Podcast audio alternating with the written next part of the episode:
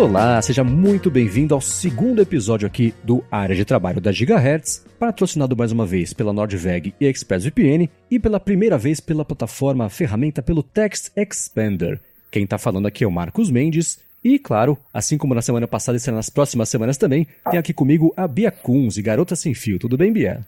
Olá, Marcos. Olá, pessoal. Estamos aqui novamente. Tudo bem? Sim, tudo certo. Eu quero tirar aqui os primeiros minutinhos desse episódio para agradecer a todo mundo que mandou mensagens de apoio, de elogio, comentários, não sei, parabenizações pelo lançamento aqui do podcast. Foi muito bacana, né, Bia? Ver ao longo da semana. Da semana não, dos últimos dias só a galera falando o que achou aqui do podcast e dando as boas-vindas, né?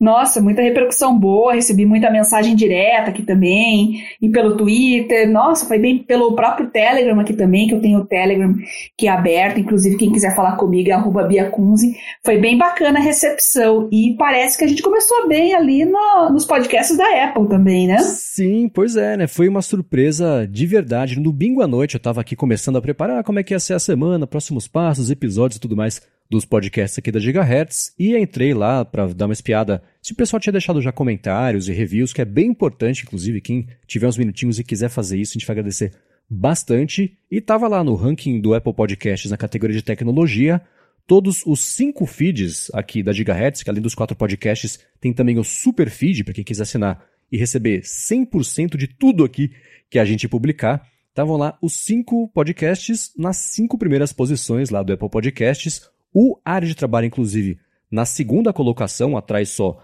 do A Fonte aqui nosso também, e no ranking geral, ele estava em 11. E aí o que aconteceu?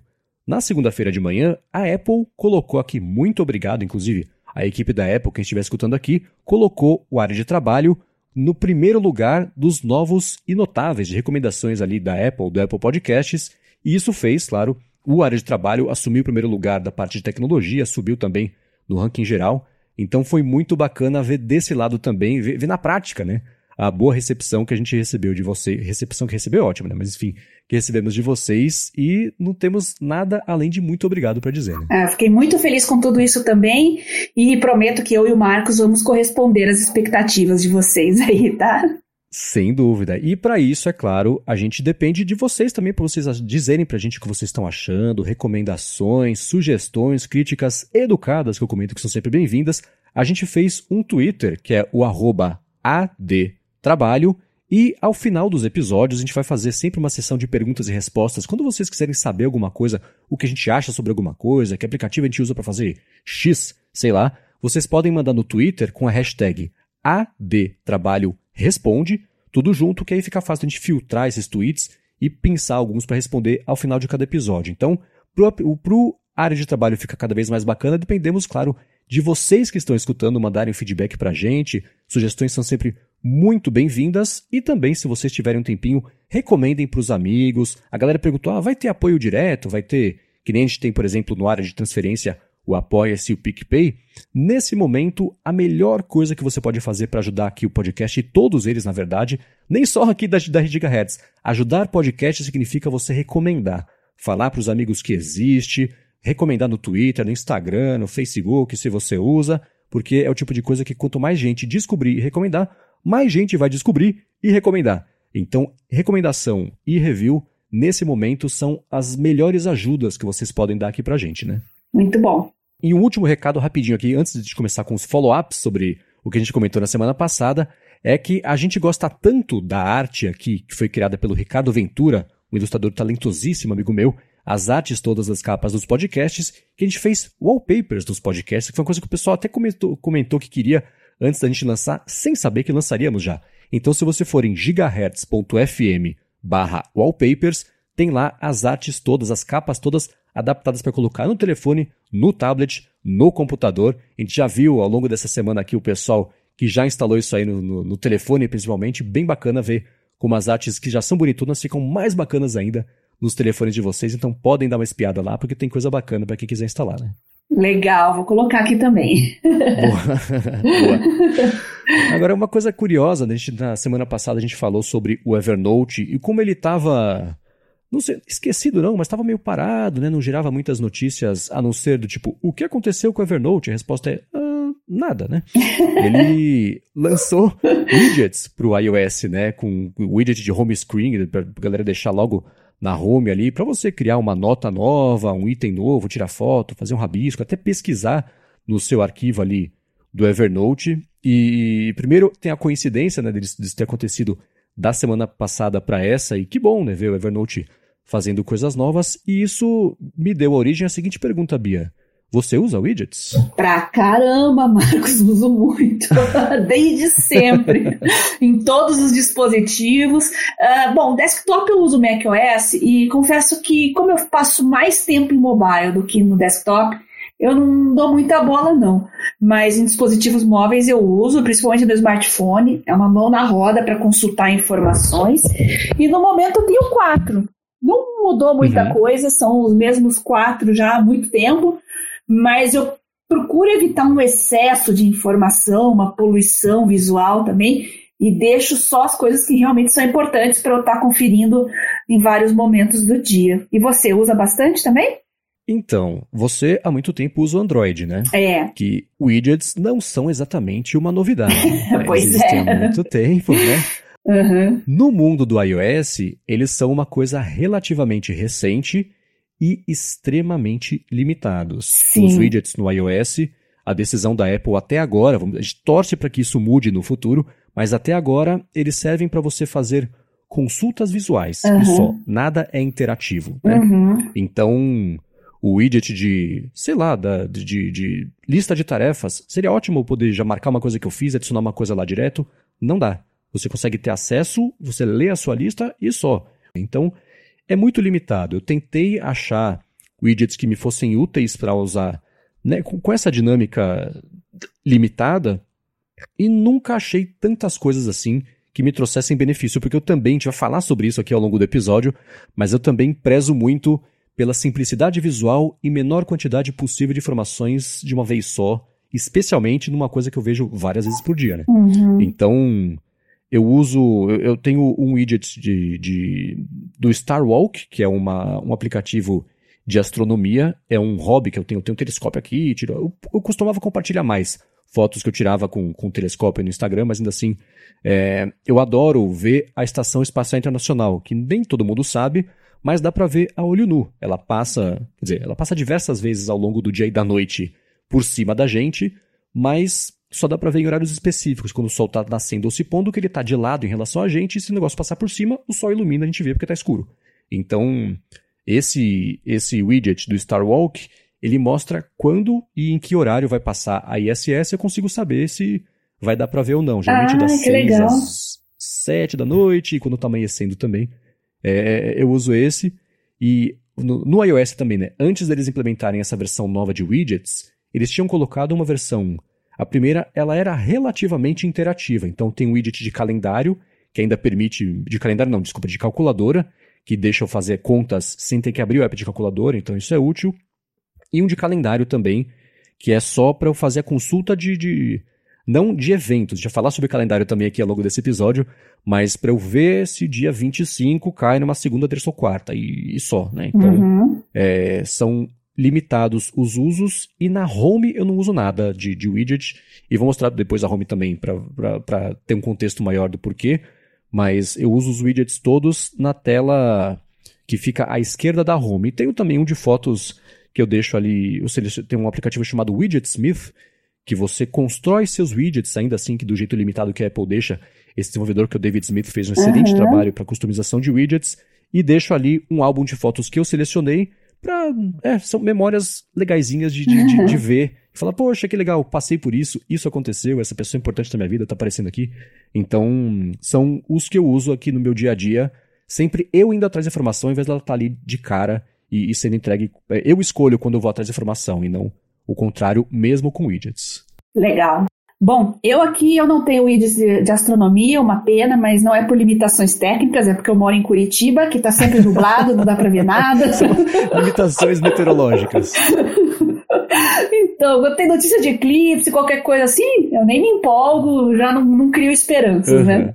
Então, além do próprio widget do clima, que é, sempre legalzinho, né? Você vê ali os. Eu gosto de ver principalmente se vai chover ou não, a hora que eu vou sair de casa. Mas ele tá aqui hoje mais por questões estéticas, eles costumam ser bem bonitos, pelo menos os da Samsung são bonitos, né? Aí eu tenho do calendário, isso na minha primeira tela, aqui na tela principal do smartphone, né? Que é o calendário com a vista mensal. Uhum. Uma coisa bacana do calendário da, da Samsung, que é o que eu estou usando, a gente vai falar mais para frente sobre calendários, né? É a possibilidade de poder adicionar coisas rápidas com a caneta. Então você consegue digitar, adicionar algum dado, mas como eu posso sacar a caneta rapidinho, fazer um X em cima de uma data, por exemplo, assim, quando eu estou planejando alguma coisa, eu consigo fazer isso, né?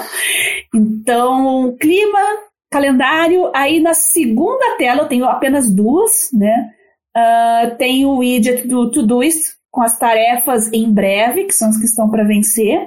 E tem um widget do Evernote. Eu não uso Evernote para tarefas especificamente, mas eu anexo coisas que eu estou escrevendo, por exemplo, um rascunho para um relatório.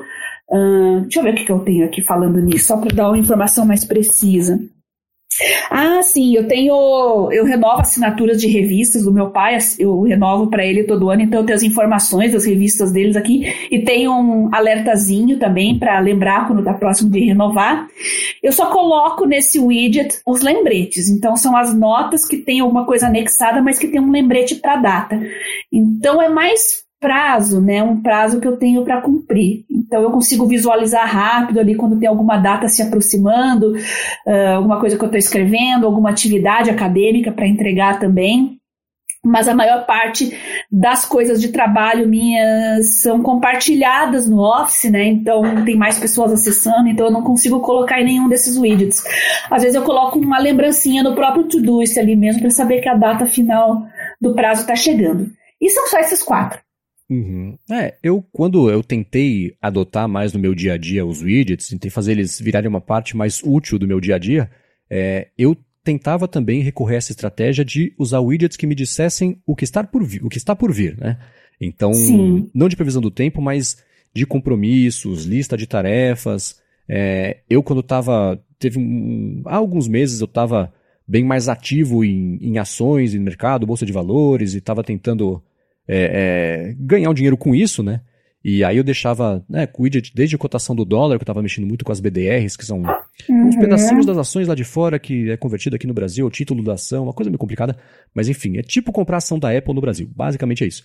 Então, Sim. só que como o dólar influencia, eu deixava o preço das ações das BDRs e a, a cotação do dólar ali, só que é o tipo de coisa que para o jeito que eu estava mexendo, como eu estava fazendo muitas trocas ao longo do dia, os widgets não eram tão úteis porque não era atualizado com a frequência com a qual eu queria, que era já. Né? É. Então, pois é. esses aí eu desisti. Eu acho que para você, né? Se quiser saber de um modo geral como é que está a cotação de alguma coisa, vale deixar lá. Mas para fazer a, as trocas, mesmo operação, para mim não funcionou. Mas eu deixava assim, por exemplo, o calendário com é, é, os, o, os eventos que estão por vir, para não perder nada e saber hoje, amanhã, por exemplo, o que vai rolar, para já me preparando mentalmente para isso e, e, principalmente não esquecer de nenhuma reunião, né, que é a tragédia. Então, mas ainda assim eu não consegui me adaptar ao fato de. Eu, eu percebi que para o meu dia a dia, como eu tenho a sorte gigantesca de, na maior parte do tempo, ser o dono do meu tempo, escolher que hora que as uhum. coisas vão acontecer e, e muito do meu dia a dia depende só de mim. Né? E é aquilo que a gente comentou na semana passada. Não tem certo ou errado nenhum tipo de dinâmica de trabalhar, mas para mim foi a que eu me adaptei melhor e a que eu consegui. É, eu só consigo fazer a quantidade de coisas que eu faço porque é desse jeito. Eu consegui moldar os dias para terem essa dinâmica. Então tem muita coisa que depende só de mim, exceto, por exemplo, quando a gente aqui vai gravar, eu e você, né, Bia? Aí uhum. você tem as suas coisas, eu tenho as minhas. A gente achou um horário, um dia que funcionava para os dois, a gente parar e poder gravar com atenção e o cuidado e o carinho que precisa para gerar aqui um conteúdo bacana para todo mundo. Uhum. Então, eu passei, eu vi que não tinha muito valor eu deixar essas coisas na minha home screen, por exemplo, 100% do tempo, se era uma consulta que eu precisava, que eu podia fazer uma vez por dia, duas vezes por dia. Então, uhum. é aquilo que você contou, né? A gente vai comentar sobre isso mais pra frente também, do bombardeamento visual de informações que nem sempre você precisa ter, então considera não tê-las, vai ver como livre espaço na cabeça para as outras coisas. Nossa. Porque é um pouco disso, né? Você sei lá, está concentrado em alguma coisa, você vê uma informação que te desconcentra e começa a pensar sobre isso, porque te lembrou que amanhã você tem que fazer não sei o que lá, e o mercado lá, e pronto, né? Você perdeu completamente a concentração do que estava fazendo. Uhum. Então, essas micro distrações no dia a dia, se a gente puder evitar, é a melhor coisa, né? É verdade. Bom, quem está começando com widgets agora, né? Quer conhecer, explorar mais. Para o Android tem muita coisa. A uh, dica que a gente dá é mantenha o negócio simples, né? A gente se surpreende às vezes com a estética de muitos widgets que são. A gente acha legal, né? Update de séries, quando tem episódio novo, tem, tem muita coisa bacana, né? Só que no dia a dia você vai vendo, ah, isso não é tão útil assim para mim, uh, não vale a pena. Com o tempo você tenta filtrar e manter aquilo que você realmente precisa consultar várias vezes por dia. Né? É, não só pela questão de excesso visual, também poluição visual, mas porque fica consumindo recursos do seu aparelho ali, né? Se você está com um, novinho, um aparelho novinho, zero bala, tudo bem, mas vai passando o tempo aí, cada uh, aplicativo que você está rodando, eles vão ficando mais pesados, os vídeos vão ficando mais pesados também e acaba comprometendo um pouco o desempenho do aparelho. Então, mantenha o negócio simples, tá? É, essa é a melhor dica mesmo. Eu vou fazer o seguinte, até a gente estava planejando falar sobre esse assunto que eu vou falar aqui a seguir no finalzinho do episódio, acho que faz até mais sentido a gente inverter e falar sobre ele agora, que é a forma como a gente lida com os nossos dispositivos e isso pode ajudar ou atrapalhar como é que a gente faz as nossas tarefas no dia a dia. Mas antes de falar sobre isso, quero tirar um minutinho aqui do episódio para agradecer o primeiro patrocinador de hoje, que é a Nordveg. A Nordveg é uma fabricante brasileira de mochilas, bolsas, malas e carteiras e acessórios também, e ela fica em Picada Café, lá no Rio Grande do Sul. Eu tenho faz muito tempo, três anos, talvez até mais, uma bolsa para notebook deles que nunca tinha um defeito, não tem um descosturado, o zíper nunca quebrou. Ela tem na parte interna um monte de bolso e zíper também para você colocar diferentes coisas, né, para quem carrega muita coisa, que já foi o meu caso, hoje eu carrego um pouco menos, mas ainda assim a bolsa é a minha fiel aliada, escudeira para esse dia a dia. E tenho também há muito tempo uma bolsa de, de, de, de viagem, com necessário, mesma coisa, super espaçosa, super útil, feita com a qualidade que eles falam que eles fazem. Né? Eles comentam, por exemplo, que no caso das mochilas, eles fazem só duas por dia, cada costureira faz duas por dia, porque cada mochila leva quatro horas para fazer, porque é isso, é feito com cuidado, uma pegada mais artesanal mesmo, com atenção e tudo mais. E caso você precise de alguma ajuda, se você comprar as coisas deles, especialmente é, é, no caso das bolsas, mochilas e malas, ela oferece é, garantia vitalícia e, além disso, você tem também, se você comprar e não ficar satisfeito, uma devolução de graça por 30 dias. Somando isso tudo, uma outra vantagem também que eles têm é que para compras lá no site acima de 500 reais, o frete é grátis para todo o Brasil. A Nordveg, além de ter essa variedade bacana de mochilas, bolsas e malas com várias opções de cores do couro e também a, o forro interno, você pode escolher também a cor que você quiser. Eles lançaram recentemente uma carteira para você colocar o AirTag da Apple, para não perder aquele rastreadorzinho. Ele é meio gordinho, então a carteira tem um espaço para você colocar. Ainda assim a carteira se mantém mais fininha ali, o AirTag encaixado bonitinho. Então se você quer uma bolsa, uma mala, uma carteira de qualidade feita com responsabilidade ambiental também, que é bem importante e que vai durar bastante e que é um ótimo presente para alguém também, se você não estiver precisando agora, mas está chegando o aniversário de alguém, aí uma data comemorativa próxima, faz o seguinte: acessa o link nordveg.com, N-O-R-D, W-E-G.com e quando você for fechar sua compra, usa o cupom ADTRABALHO, tudo junto, ADTRABALHO. Com esse cupom você ganha, ó, oferta nova, 10% de desconto em qualquer compra e, além disso, você entra para o sorteio do Kit Workplace deles também, que tem um deskpad de couro bem bonitão, de 70 cm por 40 cm, um porta-objetos de couro e um organizador, um porta-cabos que também é de couro. Essa promoção, esse sorteio vai valer para todo mundo que comprar por lá com o cupom ADTRABALHO até dia 31 de julho. Então acessa lá nordveg.com, usa o seu cupom para garantir o desconto e também para entrar nesse sorteio do Kit Workplace que eu comentei semana passada e comento de novo. Tô com inveja já de que vai ganhar, porque é bem bacana. Muitíssimo obrigado a Nordveg mais uma vez aqui pelo patrocínio do Área de Trabalho e o apoio também, claro, a toda Gigahertz. Muito bem, é bom lembrar que o visual também das mochilas, além da qualidade, né, que é impecável, combina com qualquer tipo de profissional. Se você tem um visual mais descontraído, trabalha com mídias sociais, ou se você trabalha num, num esquema mais formal, precisa de usar terno, tailê, combina super bem até roupa branca, como é o meu caso, muitas vezes preciso trabalhar de branco. Olha, vai combinar com qualquer tipo de profissional e vai dar um toque de classe bem legal pro seu visual. É isso mesmo, né? É clássico e moderno ao mesmo tempo. Lançaram agora, eu tô vendo aqui uns livros para Kindle também. Enfim, tem um monte de coisa que você pode conhecer dando uma espiadinha aqui no endereço usando o cupom de trabalho para você ganhar o desconto e entrar no sorteio ainda por cima.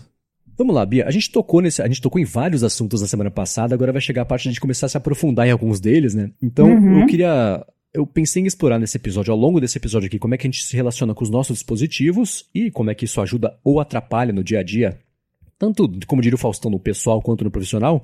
E eu quero começar aqui com as notificações. Falamos rapidamente sobre notificações, mas quando você administra, quando você configura notificações no seu aparelho, como é que você faz? Como é que você lida com isso no seu dia a dia? Ai, ai, notificação é um caso sério. Eu tenho certeza que quando alguém vai pro inferno, todo mundo que vai chegando no inferno junto chega uma notificação também, só para porrinhar mais ainda. Olha, eu desligo tudo, Marcos. o que que tá ativado? De... Vamos, vamos dar um confere no meu aparelho aqui. Bom, alguns poucos contatos do WhatsApp têm notificação, só os mais próximos, o resto grupos, todos desligados. Calendário tem notificação, inclusive eu passo aqui na minha pulseira também, então para mim é uma coisa importante. Uhum. Uh, tarefas, tarefas pouquíssimas têm notificação também, só coisas muito específicas, como um, um medicamento que eu tenho que tomar, que tem que ser naquele horário mesmo, não dá para escapar. O Evernote, mesma coisa, coisas muito específicas. Então, eu tento manter as minhas notificações aqui sempre no mínimo. E quando eu estou num trabalho que eu preciso de muito foco, concentração, eu desligo tudo e as pessoas já sabem, eu não respondo mensagem, não, sou, não costumo ser rápida. No Telegram, eu costumo ser um pouco mais rápida. No horário comercial, pelo menos, porque meus grupos de trabalho ficam todos ali bem visíveis para mim e eu preciso acessar constantemente mas as pessoas já sabem que eu não respondo quando notifica. Tem que ter paciência comigo. Meu foco e a minha atividade que eu estou me dedicando no momento é muito mais importante. É, eu tenho uma atitude bem parecida. Eu eu comentei semana passada, né? Porque eu comprei o Apple Watch, liguei as notificações todas, começou a chegar tudo lá, eu desisti em 3 minutos. Eu repensei sobre o que merecia existir notificação não só no relógio, mas no telefone também. Isso me fez desligar várias. Né? A maioria hoje uhum. eu, eu, recebo também. É, é, é, muito parecido com você. Grupos todos silenciados, os dois do qual eu faço parte, porque eu não participo de grupos. E é, mensagens de contatos também são poucos os que, que chegam a notificação. Tem aplicativo de comunicação, por exemplo, é, a gente comentou sobre semana passada rapidinho, né? Twitter, que eu, eu, considero de comunicação, né? Não é um WhatsApp, mas ainda assim. Então, Twitter, Instagram, se eu tivesse Facebook, todos eles notificação desligada porque não precisa. No, pro meu dia a dia, se você usa para trabalhar, é uma coisa. Mas no dia a dia, para conversa, bater papo, coisa de, de, que não tem a ver com trabalho, não precisa do imediatismo. Nem o que tem a ver com trabalho, às vezes precisa do imediatismo, do imediatismo que a pessoa espera da gente, sim. O que a gente está disponível naquele momento para entregar. Sim. Então, notificações eu deixo super poucas. Uhum. É, e não só as notificações. Por exemplo, quando você baixa o aplicativo, ah, o aplicativo tal quer te mandar notificações. Não.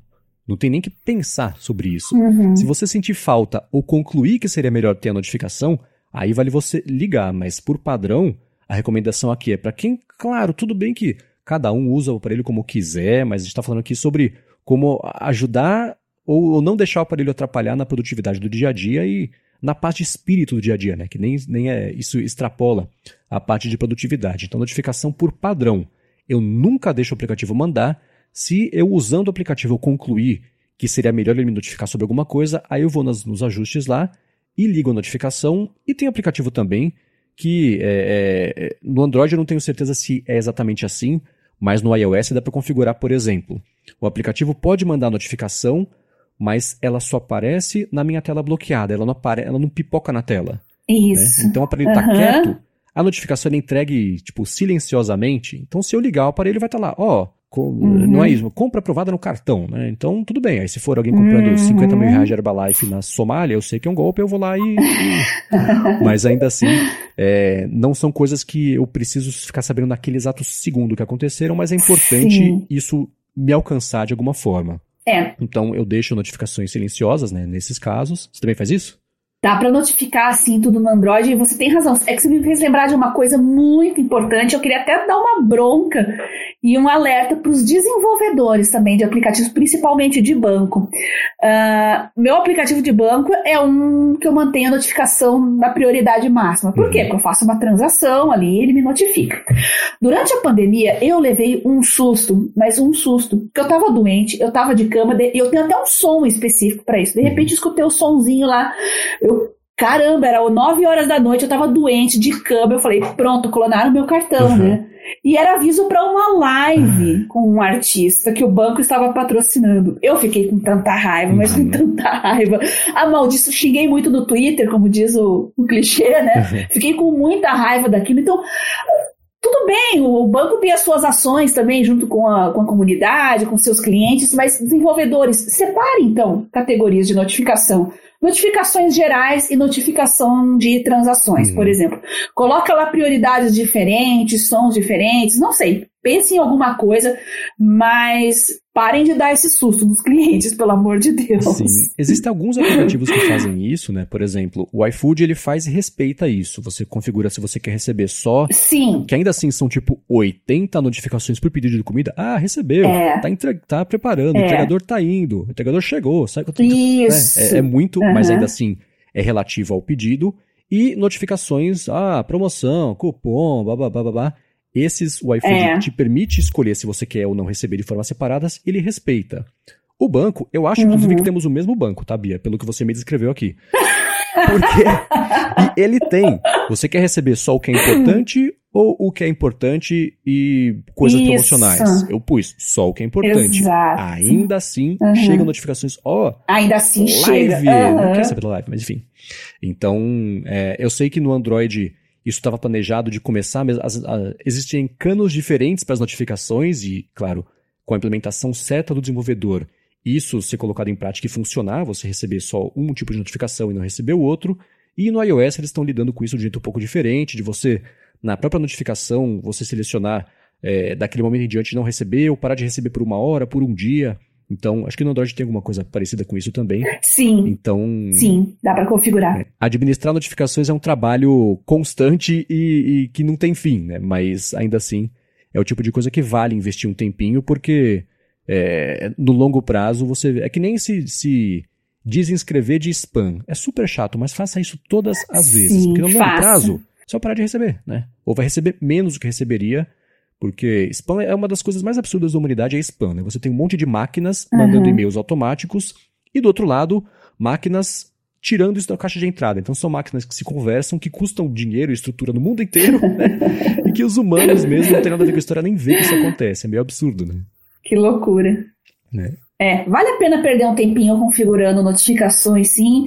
A sua tranquilidade não tem preço, né? Então uhum. se dedique ali, veja os aplicativos que realmente precisam notificar, uh, e dentro deles também que prioridade você quer. Tem a opção de vibrar, acender luz, com som, sem som, pop-up, ou só na, na cortininha ali, você que decide, né? O importante é deixar tudo bem ajeitadinho para não te atormentar muito na sua rotina. Exatamente. E colado nisso, né? Como você falou de pop-up com som e tudo mais, o meu telefone, por padrão, ele não faz nenhum som nunca. Eu uso ele no modo. Não é nem no modo, é no modo mudo, não é nem silencioso. Ele não faz nada, Sim. ele nem, ele nem vibra. Ele, tudo que chega, chega nele silenciosamente. A tela pode acender ou não, se tiver configurado a notificação para ser silenciosa ou não né, na parte visual. E aí o que eu fiz foi alterar o comportamento. Porque é, é, é, no, no, caso do iOS você tem a, aquela chavinha né, que você liga ou desliga. Se você deixar a chavinha ativa na esquerda lá em cima, o telefone tem sons e vibra. Certo. Se você deixar a chave desativada, aí o telefone fica completamente silencioso. Eu inverti. Se eu estou no modo normal, o telefone é 100% silencioso. Se eu ativo a chavinha, aí ele só vibra. Que aí eu escolho quando eu quero que ele vibre ah. ou não, mas ah. sempre silencioso. Ele não faz barulho nunca porque é o tipo de. Aí é uma interrupção agressiva que me atrapalha no agressiva, dia a dia. Agressiva, né? concordo. É, eu. No telefone nem faz muita diferença porque eu tenho uma da Xiaomi, uma pulseira, né? Eu tenho a Mi Band 4. Uhum. Então, ela vibra para mim. Então, eu não tenho som praticamente quase nunca, né? E quando precisa vibrar alguma coisa no telefone, ao invés de ser um telefone, vai na pulseira. Uhum. E você tem uma, então, um motivo pelo qual você usa pulseira, por exemplo, e não um relógio? Tem, que é a bateria. Já usei alguns relógios, eu não me adaptei. Esse negócio de carregar todo dia não dá certo. E para mim é muito importante o sono. Eu tendo a ter um sono um pouco instável, dormir menos do que deveria, então uh, não tem como deixar a noite carregando, porque o mais importante para mim é monitorar o sono. E às vezes eu ia para academia, eu costumo deixar para carregar quando eu tomo banho, né? Só uhum. que às vezes eu tomo banho na academia. E, aí como é que eu faço? Eu deixo a pulseira ali à vista dos amigos do alheio? Não dá, né? não tem como. então é um pouco complicado o relógio. Então a pulseira tem autonomia de, sei lá, 14, 15 dias. Uh, e olha que eu deixo o batimento cardíaco, eu deixo tudo ativado nela, uhum. assim, de, de monitoramento, né? E aguenta bem, bastante tempo, dá para conciliar bem, eu consigo uh, ficar, usar assim, sem me estressar, mas com o relógio acontecia com frequência de chegar no meio do dia e ele descarregar. Uhum. É, então, é, eu troca, realmente não me adaptei. Essa troca não tem nem como defender mesmo. Mas você não esquece por ser é. a cada 14 dias de, de carregar? Não, porque ele avisa antes, né? Então, quando eu vejo que já está 20%, eu estou sentada na minha mesa, estou trabalhando, eu vou tomar banho, eu já tiro do braço, já coloco para carregar, então eu não espero esgotar tá. mesmo, né? Eu vejo que está no fim ali, ele avisa, quando está, acho que Uh, algumas horas antes, inclusive, de carregar, ele já avisa, eu já me coordeno. Uhum. Opa, daqui a pouco eu vou fazer isso, eu vou deixar carregando um pouquinho. Ah, tá vendo? Essa notificação é útil de ter ativa. Extremamente. ele vibra aqui, avisa, fica na telinha aparecendo, então uhum. é extremamente importante, né? E eu consigo conciliar bem isso, porque ele não avisa quando está acabando, uhum. né? Ele fala, ó, daqui a pouco eu vou acabar, viu? Tá. Mas eu, com esse daqui a pouco, eu ainda tenho umas 4, 5 horas, até mais às uhum. vezes. É que a vida útil da bateria de um relógio, por exemplo. Você tem um relógio inteiro de uso ainda para fazer e ficar tranquilo com isso. Né? Verdade, verdade. Agora, não sei como é que estão, como é que tá o Apple Watch, como é que tá os da Samsung agora. Ainda tá nesse negócio de carregar todo dia? Porque isso realmente é complicado, né? É, ainda assim, eles têm feito. O meu Apple Watch, ele é. Eu vou checar para não falar bobagem, mas eu acho que ele é um Série 4. É, um Série 4. Eu tô há bastante tempo com ele por um motivo que não é o comum de mim, mas um motivo estético. Eu acho ele lindo. Eu tenho um que é o, ele é o ah. que também outra coisa que foge de mim, ele é um ouro rosé, tipo um cobre velho assim. Ah, eu sei qual que é, é lindo então, mesmo esse aí, realmente mais, concordo contigo. Né, e nunca mais saiu um tão bonito quanto esse, então não troquei só por causa disso. Tem um monte de coisa que existe hoje que eu não tenho por causa disso, né, de recursos, funções novas, sensores novos ali no, no relógio, é, conforme foi saindo a cada, cada versão. Mas então a bateria dele tá um pouco mais baleada também, mas hoje em dia já dá para usar, carregar de manhã num dia e à noite no dia seguinte. Aí, dois dias depois, você carrega de manhã de novo. É, eu uso para dormir, uso para fazer exercício, então carrego nesses tempos do tipo, tomar banho, ou sei lá, acordei, vou tomar banho, beleza. Aí, final do dia, se o dia já acabou de verdade, aí eu tiro o relógio, deixo carregando para colocar na hora de dormir e fazer o monitoramento do sono também, que eu vejo, acompanho, estudo todos os dias e vejo como é que tá. É, inclusive eu uso, para quem já ficou curioso, um aplicativo chamado AutoSleep para fazer isso, que, que é bem bacana. Tem o Pillow também, que é, para não parecer que é excluso o motivo, é um patrocinador também dos podcasts aqui do Gigahertz, mas não é por isso, ele é bom por si só. É, então, é, opção disso não falta. Mas é, eu também eu carrego de manhã e à noite e, e, em momentos que ele não vai. que ele é útil ao longo do dia, né? Acabou o dia, acabou o dia. Não. Uhum. É.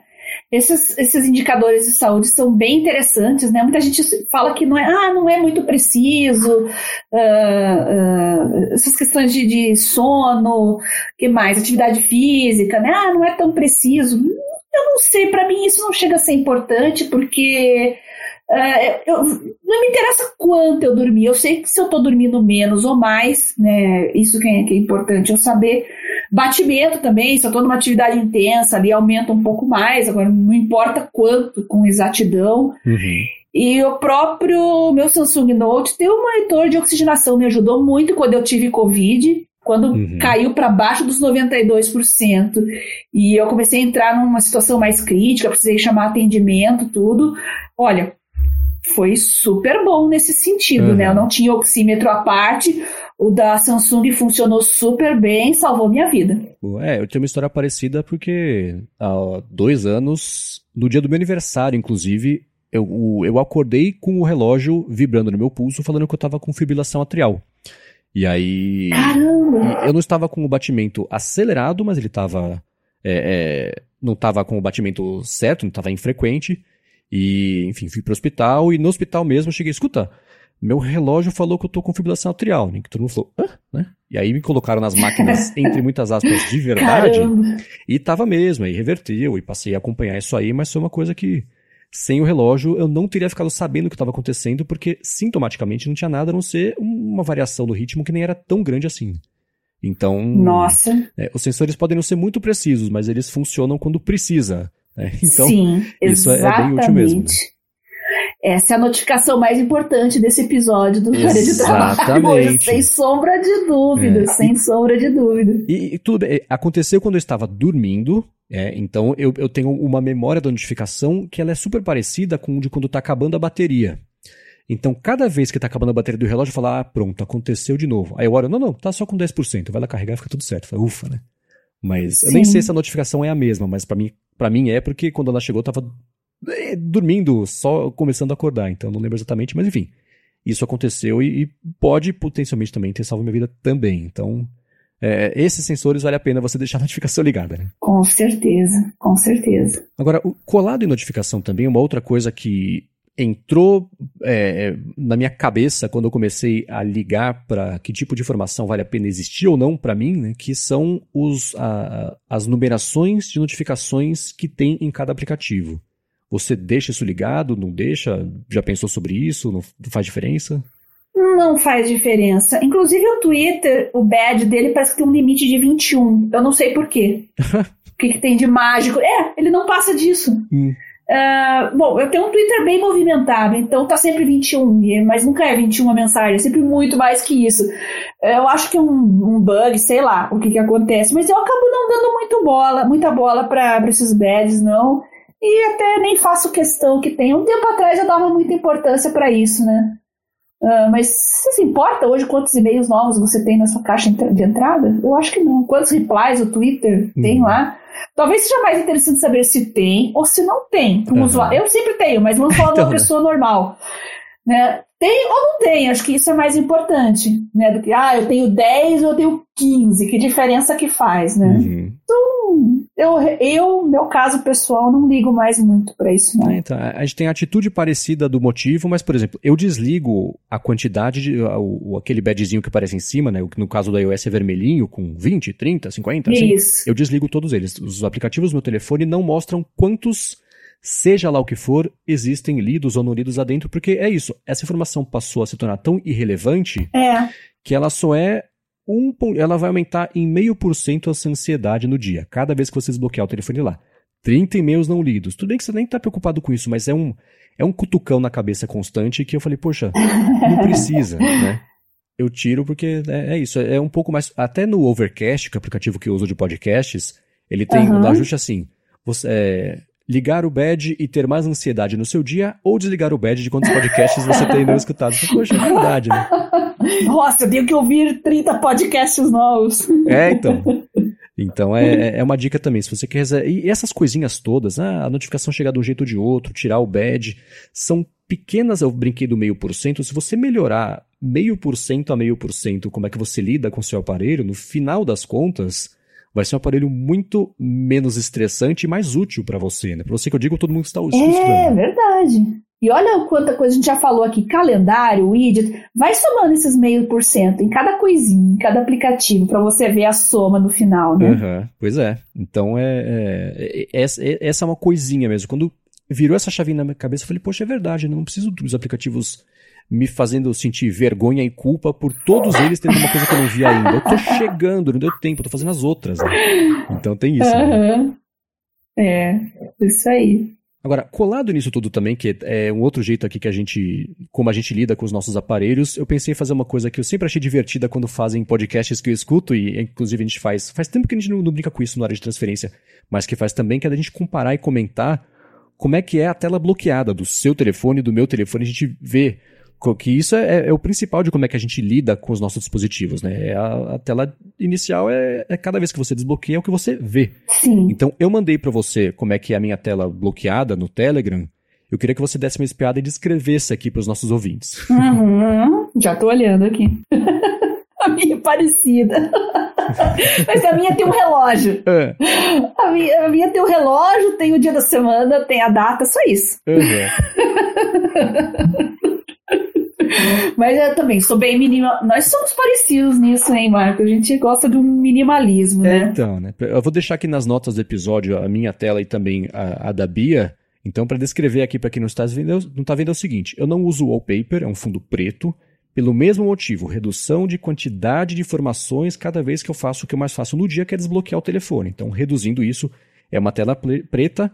Não tem nenhum aplicativo na parte de cima inteira né, da interface do iPhone, tem na barra de baixo eu deixo o Tweetbot, o aplicativo de mensagens, o Safari e o Overcast, que são os quatro únicos aplicativos que eu uso todos os dias no telefone.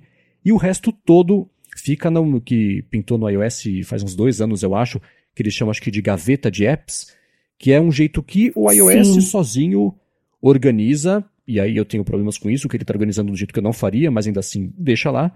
E eu nem uso essa tela. Eu, sempre que eu quero achar um aplicativo, eu arrasto para baixo, que aparece o Spotlight, procuro pelo nome e encontro. Então a minha relação com o aparelho ela tem um nível de profundidade, é a tela inicial e só. Né? Eu deixo todo o resto para baixo do tapete ali e, e é como se não existisse.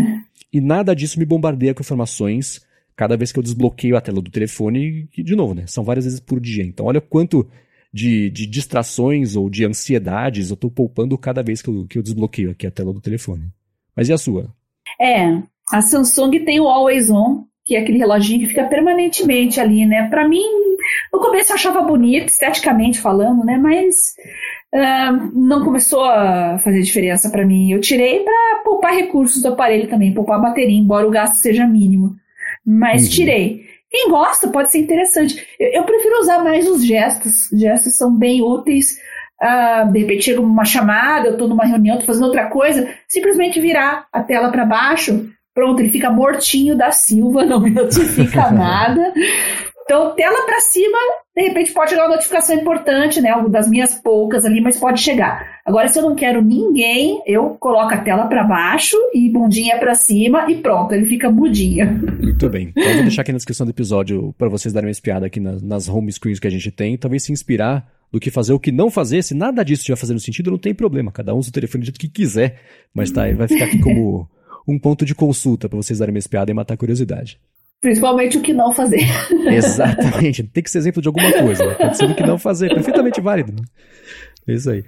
A gente falou agora um pouquinho sobre calendário, né? Como isso daria um belo tema. Então vamos explorar esse tema e falar aqui como a gente lida com, com calendário e organização de talvez vários calendários. Mas antes disso, eu quero agradecer aqui a, o Text Expander, que está patrocinando pela primeira vez aqui o nosso podcast aqui, o Área de Trabalho. O Text Expander, para quem não conhece, é uma das ferramentas mais úteis de produtividade para Mac, tem para Windows também, tem para Chrome, tem para iPhone, para iPad.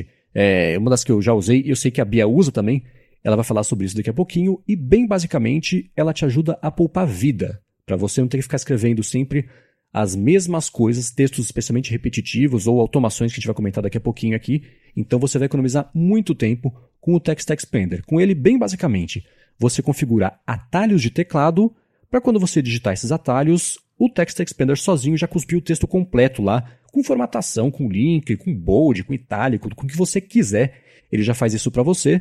E aí você no máximo ou você faz um ajuste ou outro, ou você, se você for um usuário mais avançado, tiver mais, mais conforto com esse tipo de coisa, você pode, quando você estiver configurando o atalho, configurar os pedaços já que vão entrar, por exemplo, Olá, você deixa o espacinho para o nome, você já só coloca o nome ali na hora que você ativar o atalho e já cola o texto completo com o nome da pessoa, até é, para quem que é o e-mail, qual que é o assunto do e-mail.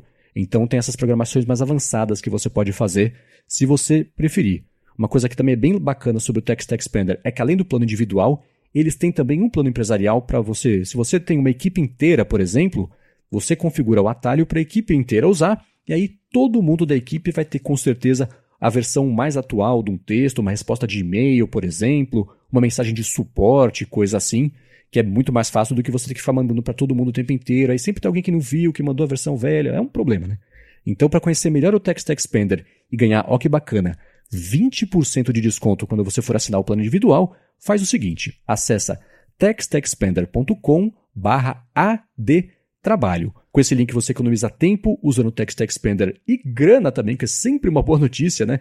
Usando esse cupom. Então acessa lá textexpander.com adtrabalho. Tem link aqui na descrição do episódio também, para quem quiser dar mais piada e conhecer mais a fundo. Agora eu quero saber da Bia, que você me falou já em off aqui, que você usa é. muito o Text Expander, quero saber de você. E aí?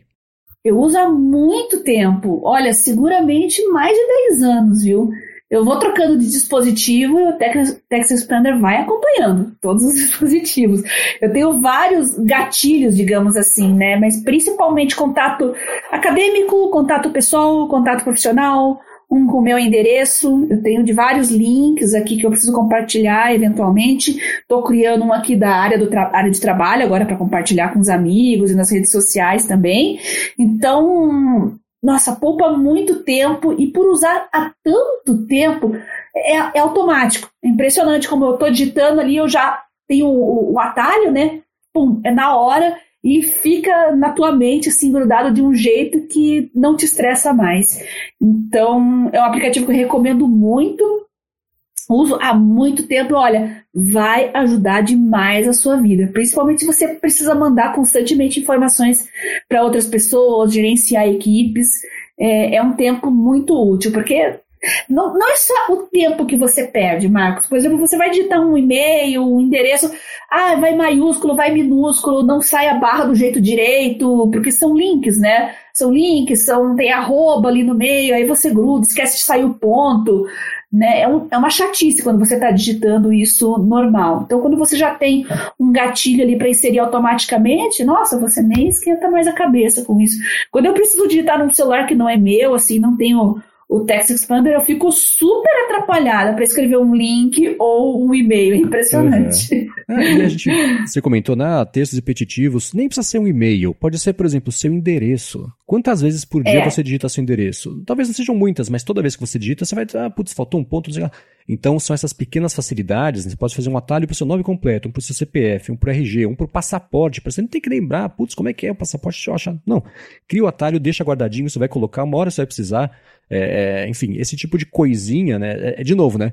Melhorando meio por cento a meio por cento dia a dia para você poder se concentrar no que você precisa fazer de verdade ou usar esse tempo livre para até livre para fazer outras coisas, né?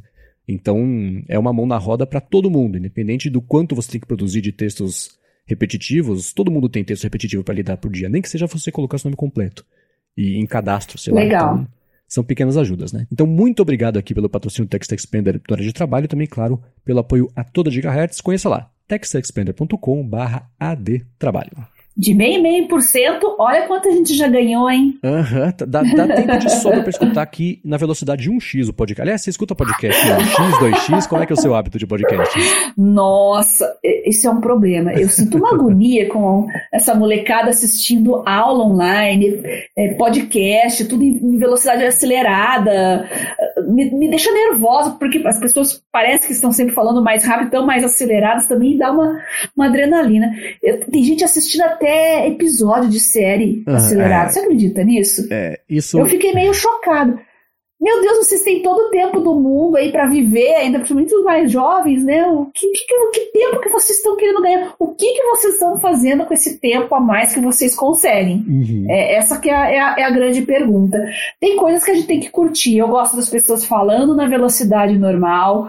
Uh, de repente, uma aula Uh, que eu já assisti, eu tô revendo, eu coloco em um e-mail. Isso eu assumo, confesso, ainda mais aulas longas, né? Uhum. Ou então alguma coisa que eu perdi, que eu preciso revisar. Uh, e que eu não tenho pílulas, digamos assim, né, com resumos, então essas eu, eu dou uma aceleradinha. Mas uma aula normal que está gravada, um podcast, uh, uma série, nossa, série nem se fala. Claro que eu assisto sempre em velocidade normal, eu sou velha, gente. Uhum. É, assistir série. É, eu, podcasts, eu confesso, eu escuto em 2 a 3x, dependendo da velocidade da dicção da pessoa. Então, é, quando Nossa. é uma coisa que é curiosa, por exemplo, quando a gente conhece alguém que nos escuta, especialmente que escuta acelerado, o pessoal fala, nossa, você falando na velocidade normal parece estar tá meio bêbado, né? Parece a pessoa fala devagar. E, e essa é a impressão que eu tenho também, né? Então, é, ah, mas... mas... isso é uma característica da pessoa. Tem pessoas que são assim, até entendo nesses é, casos, né? Mas não, eu prefiro velocidade normal, me dá ansiedade vendo. Falando aceleradinho, assim, rapidinho, escuta o podcast, aqui é o área de trabalho, aqui é a minha coisa, aqui é o Marcos Mendes, tudo bem? Como é que você vai? Não, não. Agora imagina quem tá ouvindo acelerado escutar ah, é, isso. Né? Agora. Pois é, garanto. É. Mas vai isso... ter que desacelerar e ouvir de novo. Mas isso só pra podcast, série, filme. Eu não tenho coragem de escutar ou de ver de forma acelerada, não. porque eu sou bem purista com isso. A obra é do jeito que ela foi feita. Tudo bem que o podcast também, a pessoa editou daquele jeito porque é o que ela acha que, que prefere. Mas uma coisa é conversado, outra coisa é um podcast produzido, por exemplo. Tem um que eu adoro, que se chama 20,000 Hertz. Ele é como se fosse um episódio de série produzido. Eles exploram a cada episódio um aspecto de som. Pode ser sobre trilha sonora, pode ser sobre como pessoas diferentes escutam música do jeito diferente. Cada episódio é de uma doideira. Aí não, aí ele tá produzido daquele jeito, eu consumo como se, fosse um episódio, uma série na velocidade normal. E série e filme também, né? Aquela pausa dura dois segundos porque ela precisa durar dois segundos. Se durar um segundo, o impacto é diferente. Então, aí eu concordo 100% que não se toca na obra do artista é, no caso de série e filme. Podcast eu sou um pouco mais liberal. Mas claro também, cada um escute e faça como quiser. A gente só tem as nossas preferências é. aqui, né? Eu fico ansiosa, mas não quer dizer que você fique também. Então uhum. faça como você achar melhor. É isso aí. E fazendo como achar melhor, me diga sobre calendário, que a gente ia começar a falar. Verdade, aqui. verdade, verdade. Olha, de calendário, eu estou usando os nativos da Samsung nos meus dispositivos móveis. Uhum. É muito bom, eu gosto bastante dele, exatamente como ele é. Não mudaria nada por enquanto. Gosto da possibilidade de escrever com a caneta por cima, fazer X, circular datas. Uh, deixa eu só ver o que, que eu. Ah, que o período que eu fiquei com Covid, eu, eu escrevi tudo com X em cima das datas. então, coisas que eu preciso mudar, assim, às vezes não, não, não tenho certeza, ainda não posso mudar na hora, eu coloco uma interrogação ali mesmo, né? Porque acionar o teclado, abrir o widget, né, para abrir o calendário, escrever alguma coisa vai tempo. E com a caneta, tum, é em cima ali na hora. Então, o meu tablet Samsung, eu faço isso, no smartphone eu faço isso. E eu tenho os calendários do Google, tenho os calendários da Microsoft e no momento, por uma questão de comodidade, eu transferi tudo para dentro do Outlook, porque eu uso o Outlook acadêmico, uhum. né, o Office 365. Então, para não ter conflitos né, de compromissos, eu exportei todos os meus calendários para dentro do, do Outlook, então eu tenho o calendário da Garota Sem Fio, tenho o calendário acadêmico, tenho o calendário pessoal, é, tenho o meu calendário de saúde, porque faço consultas periódicas, eu faço um tratamento de saúde um pouco complicado, fisioterapia. Uhum. Então, eu separo diversas áreas da minha vida em calendários diferentes, é, porque fica com corzinha diferente também. Então, eu já sei o que, que eu tenho que. É, esse, esse, roxinho aqui é o meu, meus horários de academia, esse verdinho aqui é tudo atividade acadêmica, o cor-de-rosa são as coisas da garota sem fio, aí tem o amarelo que é, é de um outro projeto profissional. Então, tá tudo bem organizadinho, com as cores que funcionam bem na minha mente, assim, eu já sei o que cada cor significa, fica muito fácil de gerenciar a vida assim. Uhum. Então, eu acho que é, existem sempre essas duas estratégias principais, né, pessoal? Ou usar um calendário e codificar por cor, que eu, pra, se eu usasse desse jeito seria, se eu usasse calendário, eu vou falar sobre isso daqui a pouquinho, seria o, o jeito mais eficiente para mim, né, de bater o olho, você sabe que amarelo você, já, você nem, nem reconhece né, é, é, ativamente que amarelo é, por exemplo, sei lá, profissional, mas você sabe que teu amarelo tá marcado, sabe? Você bate o olho, sabe como é que vai ser o dia, o que, que tem aquilo ali. É. Então, eu acho super útil fazer isso. É, e tem a galera também que tem múltiplos calendários, muitos aplicativos de calendário. Um para as coisas da casa, sei lá, da casa, digo, vida pessoal, outro calendário, aplicativo separado de vida profissional. Eu acho curioso como é que não se criam conflitos com isso, né? Você marca às duas da tarde na terça-feira um negócio no pessoal e num outro aplicativo às duas da tarde profissional, você nem, né, se não presta atenção, vai colidir. E aí o que, que você faz, né? Então eu acho bem curioso isso aí. E tem aplicativos de calendário também que centralizam diferentes contas de calendário, né? Então para quem usa, por exemplo, sei lá, eu uso aqui no Mac o calendário do, do macOS na minha conta do iCloud, mas tem o do Google também com outras coisas que às vezes é do, do trabalho ou da Microsoft. Então tem aplicativos que centralizam isso tudo e viram um calendário canônico da pessoa ali com as várias fontes diferentes de, de, de, diferentes calendários, né? Que eu acho que. Aí é o caso, por exemplo, de quem não, não, não tem oportunidade de escolher qual que é o calendário que vai usar. Por exemplo, na agência que, que eu trabalho como redator, redator publicitário, eu, eles usam lá as coisas da Microsoft, Microsoft Teams, Outlook. Então o calendário é aquele, não tinha opção de usar um diferente. Então é, eu dependo né, dessa decisão e de aplicativos que é, sincronizem isso e mostrem para mim no lugar unificado, que é o único jeito que eu conseguiria tirar proveito disso, se eu usasse mais o calendário. Sim. E eu tenho um calendário de papel também. Acredite se quiser, a Garota Sem Fio tem calendário de papel. tem uma agenda, uma agenda pequenininha de papel que eu precisei usar durante a pandemia para separar um pouco as coisas do papel, do, do online, do digital. Uhum. Eu uso exclusivamente para atividades acadêmicas, porque uh, às vezes eu tô com o meu tablet ali na minha frente, com a tela dividida com duas coisas, eu não quero abrir outra coisa por cima, porque vai me atrapalhar. Então é uma agenda pequenininha, uh, semanal, assim, eu só escrevo coisas rápidas por cima, Uh, e, e, dá para gerenciar super bem. Durante uhum. a pandemia, eu estava o tempo todo trabalhando e estudando em casa. Ela ficava aberta na minha frente, sempre ali à disposição. Então, eu só virava o olho para cima e olhava para ela.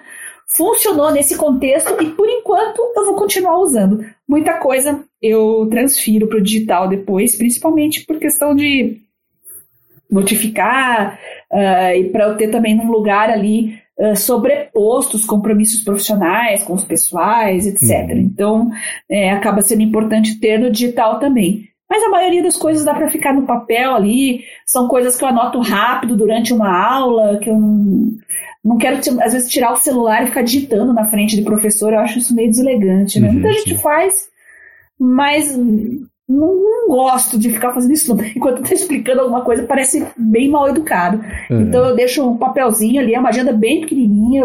Se quiserem, eu, eu mando a foto para vocês verem depois. Não incomoda ninguém e parece que o professor não fica emburrado também vendo eu digitar. Não vou ficar explicando que eu sou a garota sem fio, né? Então, até porque todo mundo fica no WhatsApp mesmo, né? Matando aula ali, conversando. Eu não quero passar a mensagem errada, simplesmente é. isso. Não pense que sou como eles. É, exatamente. É. Eu imagino que o calendário, essas anotações de papel e caneta rapidinho ali, sejam mais para uma situação mais é, é, temporário, né? Você anota ali para não esquecer, para depois, Sim. por exemplo, passar o compromisso para o calendário, entre aspas, oficial, e não correr o risco de só de, de, esquecer esse compromisso por ter caído no limbo ali entre você saber que precisava anotar e ter tido o tempo de anotar, né? Correto. O digital ainda é o mais importante, mas eu deixo a agendinha de pé aqui aberta ali, quando eu tô na minha mesa, assim, eu acostumei, eu acabei acostumando com isso. Uhum. Né, eu não, não tenho, eu tenho um monitor só, não uso múltiplos monitores, porque eu tenho meu monitor e o segundo monitor acaba sendo tablet, porque eu uso a caneta, evidentemente, né?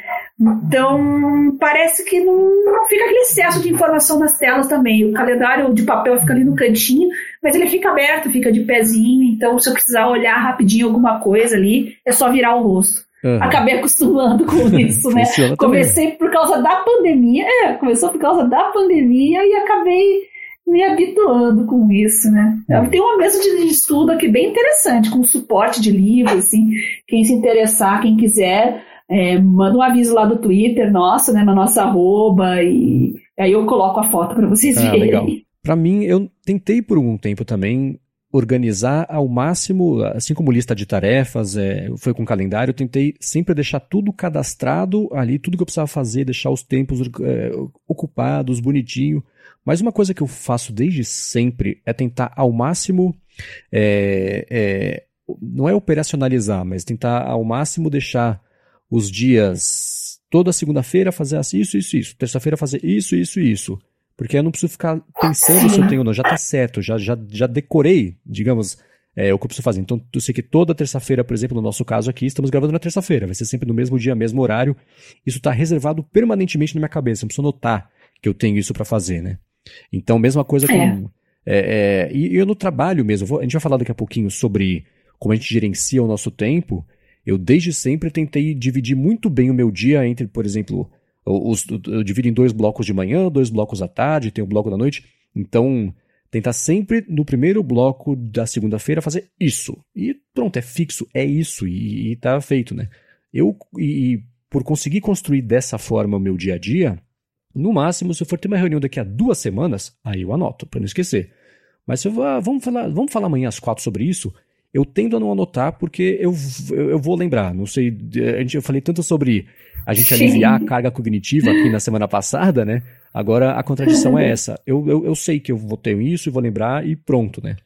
Então, para dia a dia eu não uso o calendário, eu uso mesmo para marcar eventos distantes, porque aí elimina o negócio de eu ter que ficar me lembrando por duas semanas que na quarta-feira, às três, vai ter alguma coisa. Aí sim, né? Médico, dentista, essas coisas assim, né? Uhum, exatamente. Então, é, é foi uhum, como eu, eu achei. Entendi. Mas, de novo, é porque o meu dia a dia, eu tenho a gigantesca sorte de conseguir construí-lo do jeito que funciona melhor para mim. Eu tenho essa autonomia, né? Mesmo no trabalho com o pessoal da agência, quando eu entrei nessa agência, eu fiquei meio perdido. Perdido não, eu fiquei incomodado com a quantidade de reuniões que o pessoal fazia. Era reunião para falar sobre como é que vai ser a reunião dos. Não, eu consegui aos pouquinhos ir cortando isso, deixar o meu dia a dia bem mais operacional, mão na massa, fazer os textos, ao invés de parar para falar sobre o texto que eu preciso fazer. Não, né, não funcionou para mim. E achei esse, esse meio termo, né, entre ceder as reuniões necessárias, mas sem ter que, por exemplo, deixar o, o widget do calendário me mostrando que eu tenho oito reuniões até hora do almoço, que é. Tem gente que não tem como evitar, vai passar por isso e às vezes é, é parte do trabalho, mas eu consegui moldar o meu dia para depender menos disso, a ponto de não ter mais que ficar lá com o calendário marcando as reuniões todas, porque deu para reduzir uhum. bastante e usar esse tempo para fazer o trabalho, né? Que é o, o, além do que eu, que eu gosto de fazer, nunca fui muito administrativo, nunca, meu talento não é esse. é, é, eu prefiro focar ali na, na tarefa mesmo. Uhum. É, para a gente fechar também uma dica para as mulheres que estão nos ouvindo que são mães, também criar calendários separados para um para cada seu, para cada filho seu. Né? Uhum.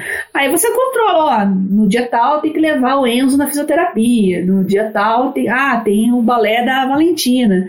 As consultas médicas, terapia, escola, ainda mais se for mãe turista, né? tem que levar para lá e para cá.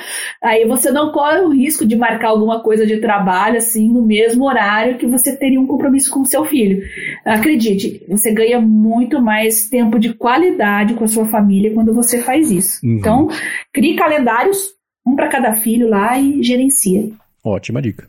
Agora, na semana passada, Bia, você falou né, que gosta de trabalhar em blocos. Eu comentei agora um pouquinho também que eu tendo, eu procuro ao máximo dividir o meu dia, os meus dias, o dia a dia assim. Então, para fazer gerenciamento do tempo, que é diferente de calendário. Calendário é uma coisa, é, é expectativa e realidade, né? Expectativa, calendário. Realidade, gerenciamento do tempo, como é que gasta no dia a dia mesmo cada coisa. Você faz esse acompanhamento mais próximo, seus aplicativos para fazer isso, ou uma coisa mais livre? Você só deixa, que nem eu faço com compromissos, deixa ali na cabeça e vai dividindo pelo feeling? Como é que é? Bom, primeiro que eu separo tarefas de compromisso. Tarefa não é compromisso, compromisso não é tarefa. Compromisso você coloca no calendário, é aquilo que tem que acontecer naquele exato horário, tá? É uma aula, é uma reunião, é uma gravação de podcast, tem que acontecer naquele horário. Agora, tarefa tem prazo, é diferente. Você pode fazer antes do horário e da data que você estipulou, né? Então, no caso, vou dar um exemplo de hoje mesmo, né? Hoje eu estou aqui em casa, tenho um home office, né? E eu só vou ter um compromisso às três e meia. Então, eu fiz um bloco das oito da manhã até as duas e meia e coloquei home office. Aí, eu consulto as tarefas que eu tenho para aquele bloco que eu bloqueei realmente no meu calendário para não marcar coisas em cima, né? Porque eu tenho muitos pequenos compromissos que eu, ao contrário da sua rotina, né, eu não posso esquecer. Então, eu coloco tudo no calendário mesmo e quando eu não quero correr o risco de esquecer que eu não quero marcar nada naquele dia, uhum. eu bloqueio a agenda. É o jeito mais fácil. Então, foi o que eu fiz hoje.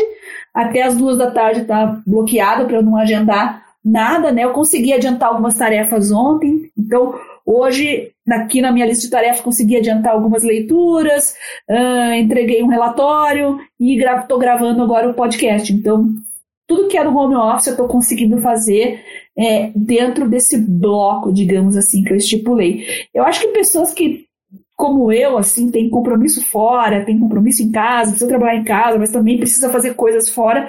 Eu acho que é uma tática que funciona super bem para, como eu falei, né, não marcar coisas, é, sobrepor compromissos, uhum. né, que pode ser um erro que, que você cometa com frequência, né? Ah, eu agendei o dentista no dia que eu esqueci que eu tinha outra coisa importante para fazer. Então você evita uh, esse tipo de coisa, ainda mais quando trabalha em equipe, né? Uhum. Às vezes são compromissos que outras pessoas marcam para você, então, puxa, vou ter que bloquear minha agenda nesse dia aí, porque tem mais pessoas envolvidas, não posso me comprometer com mais nada. Então funciona super bem para mim. Boa. É, é, é, sempre complicado. A, gente, a nossa agenda está sujeita a terceiros, né? Porque talvez terceiros não pensem tanto tão a fundo sobre isso, não é. escutem aqui a hora de trabalho para pensar a fundo sobre isso e, e, considerar se tem outro jeito, não precisa ser uma reunião, né? Ou se né, precisa. Né, faz duas amanhã ao invés de fazer. É, enfim, cada um tem o, o seu jeito de organizar, né? mas estar sujeito é. ao, à descrição alheia para gerenciar nosso tempo é sempre um, arriscado, é sempre meio temeroso, né? É, eu gosto muito de organizar, é, é uma filosofia lá do Getting Things Done, do Dave Allen, que eu uso muito até uhum. hoje, que é organizar as tarefas por contexto, né? Tudo que eu tenho para fazer que é ligação telefônica, eu tenho uma, uma categoria ali, né, um contexto de chamado telefone. Preciso ligar para fulano, preciso ligar para o médico, preciso agendar alguma coisa, enfim, coisas que eu tenho que resolver por telefone. É uma coisa que está em desuso, né? Mas eu ainda uso muito ligação por telefone. Coisas que eu preciso fazer no home office especificamente. Por quê? Porque eu vou ter meu desktop, né, uma tela grande, eu vou ter um Wi-Fi aqui à disposição, então eu coloco gravações, uh, assistir aula, coisa que demanda banda larga tal. Já aproveito que eu estou em casa, descansada, com uma conexão boa né? Já coisinhas menores que eu posso fazer em qualquer lugar, no meu tablet, no meu smartphone, não precisa desse contexto específico.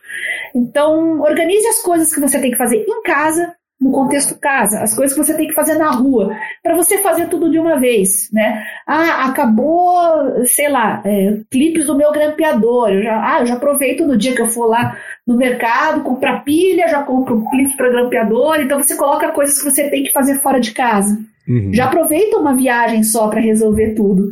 Né? Imagina você lá, ah, acabou o meu cartucho de, de impressor. Nossa, eu acabei de sair para ir no mercado, já devia ter aproveitado e visto isso. Então, olha o tempo que você vai perder com essas bobagens. Né? Uhum.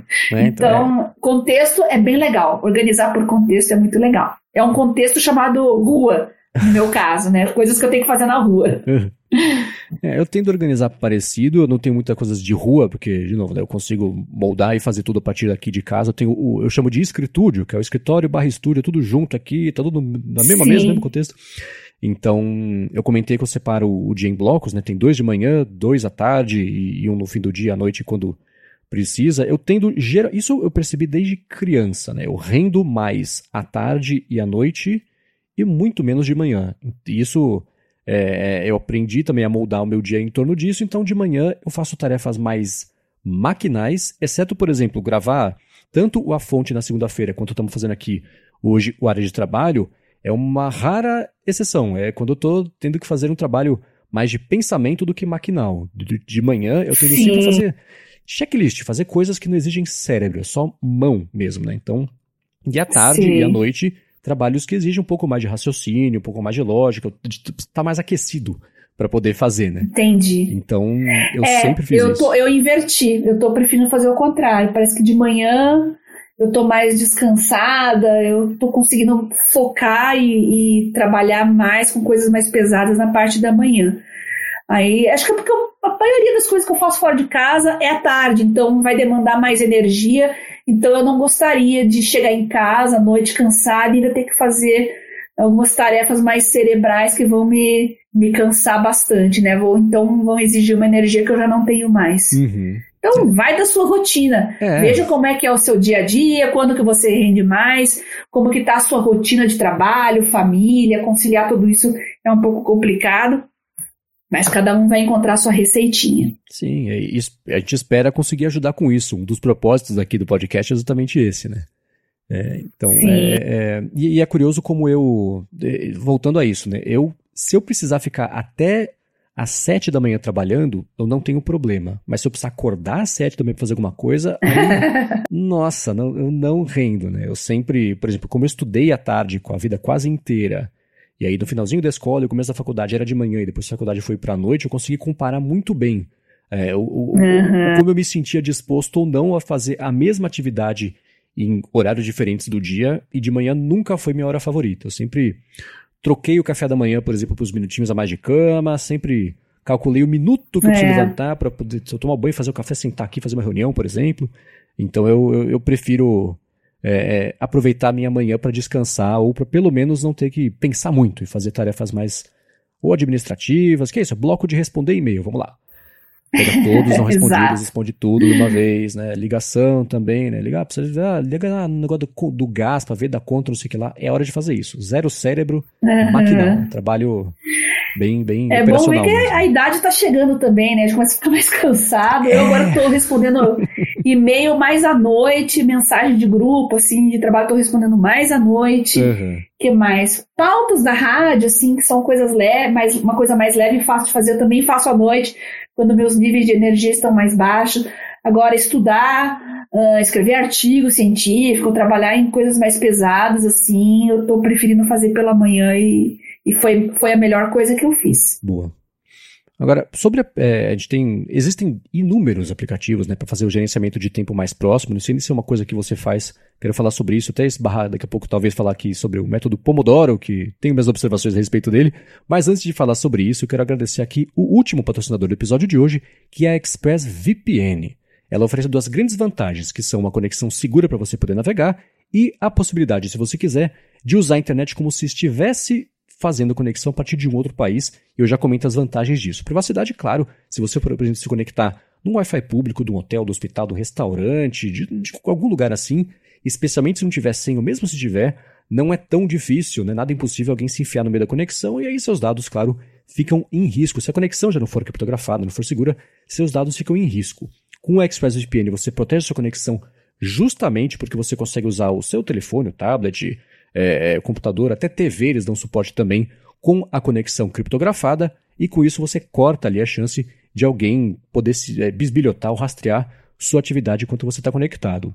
A parte de você poder se conectar a partir de como se estivesse em outro país do mundo é que a internet é diferente dependendo do país, né? Todo mundo já entrou no YouTube, por exemplo, tentou acessar um vídeo, caiu num link lá e você abre o vídeo e fala: ah, quem fez o upload por causa de direitos autorais não disponibilizou na sua região. Com o ExpressVPN você consegue contornar isso e você se conecta, por exemplo, a partir de como se estivesse vindo dos Estados Unidos, para ver um vídeo dos Estados Unidos, na Netflix, por exemplo, o catálogo é diferente também, ou se você está viajando, né, quer acessar uma coisa que só tem aqui no Brasil, você liga a ExpressVPN e aí você consegue acessar o conteúdo como se estivesse no Brasil.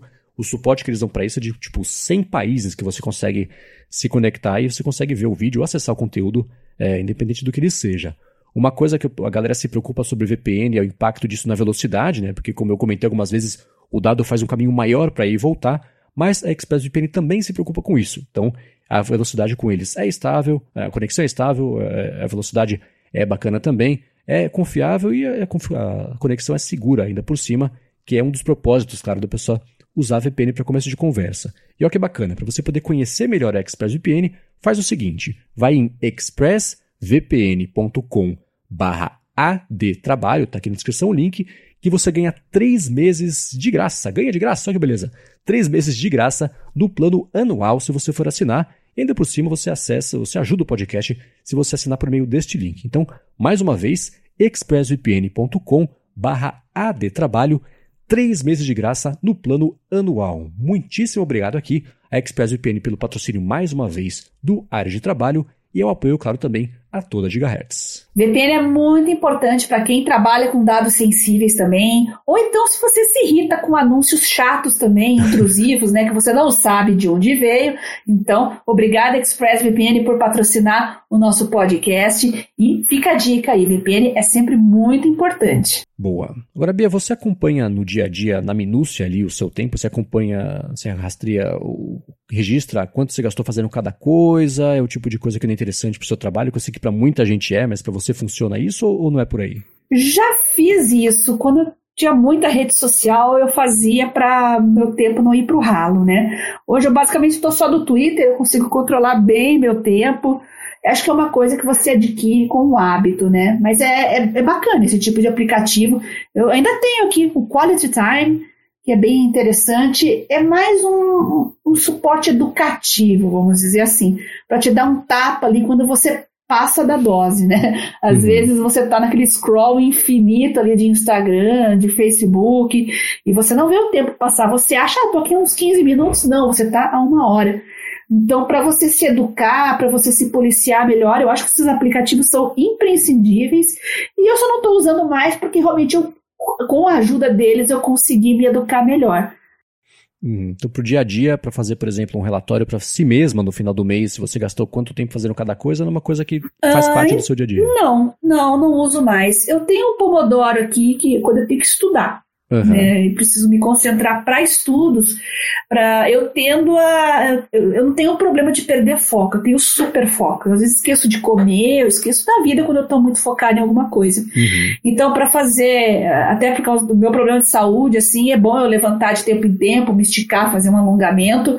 Né, eu tendo a esquecer e ficar horas seguidas. Não, coloco um pomodorozinho ali, de uma hora e dez minutos de intervalo. Aí uhum. vou lá, brinco com os gatos, tomo uma água, faço um café, né, e volto, porque uma hora é o tempo que eu preciso de foco pela densidade do, do material com que eu tenho que uhum processar diariamente, né? Tem pomodoro de 20 minutos, pomodoro de 30 minutos, para mim tem que ser uma hora para eu não perder o fim da meada, né? Estudar biologia molecular, por exemplo, né? Eu, eu demoro mais para entender as coisas, então o meu pomodoro é de uma hora. Então é praticamente só para estudo que eu estou usando hoje mesmo. É, o Pomodoro, para quem não conhece, é uma, é uma, uma, técnica, não sei como definir. Acho que é uma técnica, né? De concentração. É uma técnica. Divisão do trabalho, que o, o clássico, o original é assim. Você trabalha por. se concentra, faz o que você tem que fazer por 25 minutos, faz o intervalo de 5, depois volta mais 25, mais intervalo de 5. Eu tentei incorporar isso no meu dia a dia, não funcionou por causa desse mesmo motivo, Bia. 25 minutos passa assim. É. É muito rápido uhum. para você já fazer o intervalo. Então, eu prefiro. É aquilo que eu comentei na semana passada. Eu boto em tela cheia o que eu preciso fazer, boto aqui meu fone com cancelamento de ruído e barulho de turbina de avião para deixar o motor de avião, que o pessoal sempre fala que é motor de turbina, para deixar é, bloquear qualquer estímulo externo e vou embora. Né? Aí, a hora que eu uhum. vejo, já se passaram duas horas, está completa a tarefa, aí eu vou lá, faço o café, vou no banheiro, como alguma coisa. Uhum. Então, uhum. Essa, esse, esse, esse método de quebrando a tarefa ou quebrar o dia em, em pílulas muito pequenininhas de tempo nunca funcionou para mim, mas é uma coisa que eu vejo que funciona bem pra galera. Esse, o, o método Pomodoro interessa muita gente, a galera usa e, e tira bastante proveito. Então pode ser, se você nunca tentou, Teste, talvez seja para você que está escutando e se não funcionar, faz o que a Bia fez, adapta, né? Ao invés de ser 25 minutos, faz é, 50, adapta. faz uma hora. Uhum. Né? Uma hora para estudar, sim, funciona super bem. E para trabalhar, eu realmente também não preciso, estou na mesma situação que você. Até porque eu não fico no mesmo tra trabalho, na mesma tarefa por tanto tempo assim, exceto quando eu estou estudando. Então é por isso que uhum. eu uso só para estudos e mais realmente para dar um tempo, assim, alongar os músculos, não, não ficar sentada tanto tempo, né? Uhum. Então, nesse caso, especificamente nesse caso, eu gosto. É, né? E para administração mesmo, na minúcia ali do dia a dia, eu sei que existe um serviço é, é, tem muita gente tem que lidar com isso por causa do trabalho, né? especialmente em agência de publicidade. Eu sei que tem a briga eterna do timesheet. Preenche o timesheet, né? Para a agência saber quanto tempo você passou fazendo cada tarefa, para saber se está cobrando o certo do cliente, se é a mais, se é a menos, né? Uhum. E, e, enfim, esse é um pesadelo porque ninguém preenche. Ninguém preenche porque, por mais simplificado que o serviço possa tentar ser, ainda assim, ninguém nunca pensa em parar o dia para falar sobre como é que foi o dia, escrever ali na minuta, marcar, né? É um hábito que pouca gente tem para operacionalizar no dia a dia. Então, as ferramentas de timesheet nunca emplacaram muito.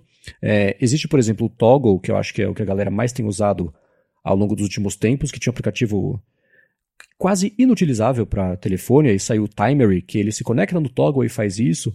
Eu sei que tem o Zapier também, que se conecta, ele é um, uma, uma, boa ferramenta de produtividade é, que se conecta e automa para automação em várias ferramentas externas. Então, é, nem dá para explicar aqui rapidinho, então entrem quem quiser dar uma espiada nisso no zapier.com.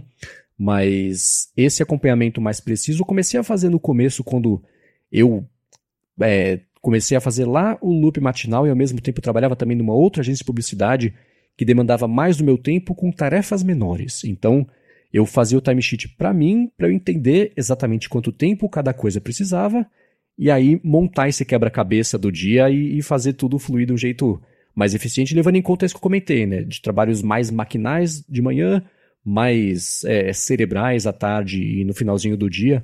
Então, é, esse acompanhamento da minúcia do tempo é muito bom para quem é, quiser entender quanto tempo leva para fazer uma tarefa, e não só isso. Faz de manhã e daqui a uma semana faz à noite. Vê quanto tempo você leva para fazer a mesma coisa em horários diferentes. Porque aí você consegue ver, até descobrir o que você não sabia, se você rende mais ou menos um horário específico tal. Então, uhum. esse é um acompanhamento que acho que vale, vale bastante a pena fazer. E a Bia citou, né, o Quality Time. É, o Quality Time é legal, é legal. Se você tem. Você pode recomendar para amigos também, marido, esposa. Às vezes você chega e fala assim: olha, você tá perdendo muito tempo em rede social. Não, eu fico só um pouquinho. Tá, instala aí e dá uma olhada. A pessoa sempre leva um susto. Uhum. Meu Deus, três horas de YouTube, é, duas horas de Instagram. Aí a pessoa vê que o tempo dela realmente está indo pro ralo, né? E depois está se lamentando, puxa, eu queria tanto aprender uma língua, estudar, ler um livro por mês. Onde é que está indo o meu tempo? Aí você vai descobrir onde está indo o seu Exatamente, tempo. Exatamente. É. Eu sei que tanto no Android quanto no iOS também tem ferramentas nativas hoje em dia que fazem isso, que é...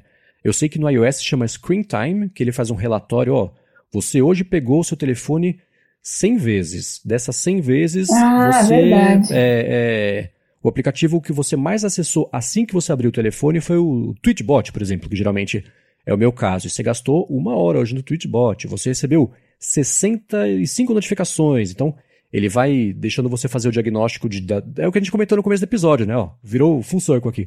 Da sua relação com o aparelho e você vê onde você consegue cortar ou não. É, e eu sei que no iOS e no Android tem também esse limitador automático, né? E eu deixo, por exemplo, eu tenho aqui cadastrado o único que eu tenho limitador. 5 minutos por dia no máximo de Instagram. Só. É para mim mais do que o suficiente, porque eu não sigo muitas contas e muitas pessoas, que também é um jeito que eu tenho de limitar a quantidade e o tipo de informação que eu recebo ao longo do dia. E a gente pode até falar sobre isso, e lista de bloqueio de palavras e tudo mais, é um é tema que acho que é bacana a gente falar aqui. Mas, para mim, 5 minutos de Instagram é mais do que o suficiente. Mais do que isso, ele bloqueia e pronto. E o meu uso natural do Instagram começou a cair. Eu não, eu não sinto mais a vontade, por exemplo, de entrar toda hora, ou se eu entro, é. né, é, é eu passo Muito menos bom. tempo. Então é uma, uma, uma, reeducação que a gente faz, mas para isso tem que saber para onde está indo esse tempo para você identificar se é muito ou se é pouco e o que você pode cortar se você quiser, né? Exato, equilíbrio, gente. Temos que, temos que tomar cuidado e achar o equilíbrio. Uhum. E, e, tem para Mac também um aplicativo que eu acho muito bom, que é do Marco Arment, que também faz o Overcast. Ele se chama Quitter. Ele serve para, se você cadastrar, por exemplo, eu tô, tô lá com o. Vou usar o Tweetbot de exemplo de novo. Tô com o Tweetbot aberto ali, mas faz cinco minutos que eu não deixo ele ativo, não trago ele para frente na tela. Ele mata o programa depois disso, e aí você não corre o risco de se distrair de novo com ele se você, ah, a verdade está aberta, deixa eu ver, pá. Então ele sempre mantém só os aplicativos que você está usando para ficar abertos lá, e com isso você vai reduzindo, mesmo sem perceber, o potencial de distrações ali do dia a dia dos aplicativos que você estava mexendo, que é, uma, é, um outro conceito, é um outro jeito, né, de resolver esse problema de distração. Né? Uhum. Né? É bem legal. Ah, o Marco Arment, ele é, ele é f... perdão da palavra, mas ele é um desenvolvedor muito bom e ele tem a, acompanho já ele há muitos anos também. Ele sempre tem ideias fantásticas e ele desenvolve tudo assim de um jeito muito simples, muito clean. Eu gosto do estilo dele. Então, uhum. com certeza, os aplicativos dele são super recomendados. É isso aí. Então, ele é, então é, esse é um, acho que a administração do próprio tempo começa com o diagnóstico do próprio tempo e essas ferramentas, mesmo a nativa, e se você sentir falta de alguma nativa, aí vale a pena, por exemplo, você ir atrás de aplicativos tipo esse Quality Time, que complementam, tem recursos complementares que é até bom isso, né? As, as plataformas principais oferecem ferramenta básica e quem quiser ir além, aí vai atrás do aplicativo específico de calendário, de, de administração de tarefas, de timesheet, de quanto tempo você está gastando, mas eu vou reiterar o comentário da Bia. Dê uma espiada em quanto tempo você gasta fazendo cada coisa que você vai se surpreender. Ao longo da semana, ao fim de uma semana, né? É, fala, exato. Me diverti por oito horas no Instagram, mas o que, que eu rendi fazendo isso, né?